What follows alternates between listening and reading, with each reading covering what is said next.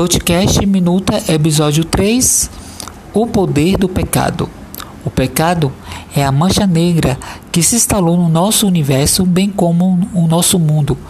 Como consequência, somos reféns de nossas próprias ambições.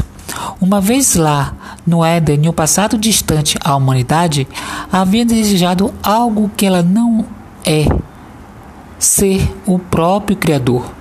Pois essa característica é somente dele e ele fez ser semelhante a ele, mas não de criar a vida, pois ele não foi criado, ele já é.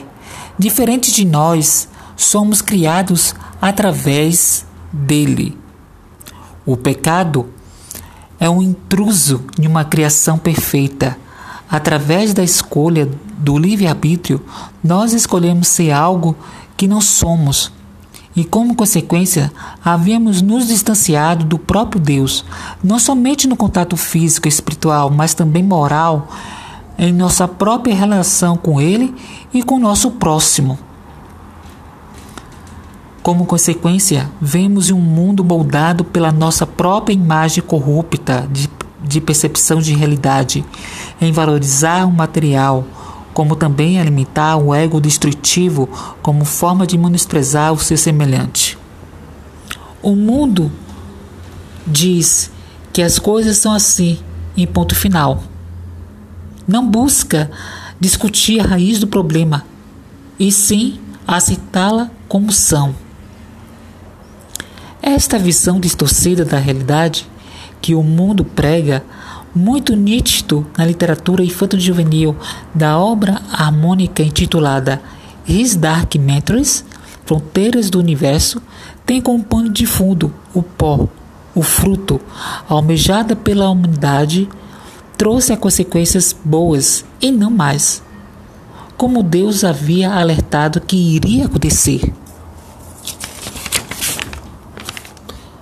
Esse tipo de filosofia e percepção de realidade distorcida da presente realidade que vivemos e enxergamos faz com que o senso moral do certo ou errado fique fragilizado quanto à nossa percepção da realidade e na relação com o próximo. O apóstolo Paulo discute esse tipo de pensamento da realidade em Romanos 2:1 Paulo conhecia a índole da natureza humana.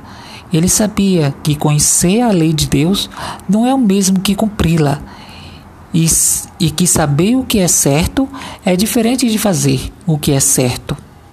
Deus não julga meramente com base em, em nossas palavras, mas segundo a verdade. E a terrível verdade é que todos estão debaixo do poder do pecado. Mas pela graça do Senhor Jesus, este poder não tem mais controle de nossa vida. Basta somente aceitar o que Cristo nos oferece e deixar o que nos aprisiona para trás, que são desejos, cobiças, avareza, luxúria, corrupção, adultério, latrocínios, homicídios, etc e ser renovado pelo Espírito Santo e nos tornarmos aquilo que o Senhor Deus nos havia criado originalmente, antes que a mancha do pecado havia entrado como usurpador da vida. Hoje, você se lembre dessas palavras que Jesus pronunciou para Madalena: Eu também não te condeno. Vá e não peques mais e viva uma vida transformada pelo poder de Deus. Podcast Minuta. Feliz semana. Aguarde para um próximo episódio. Tchau, tchau.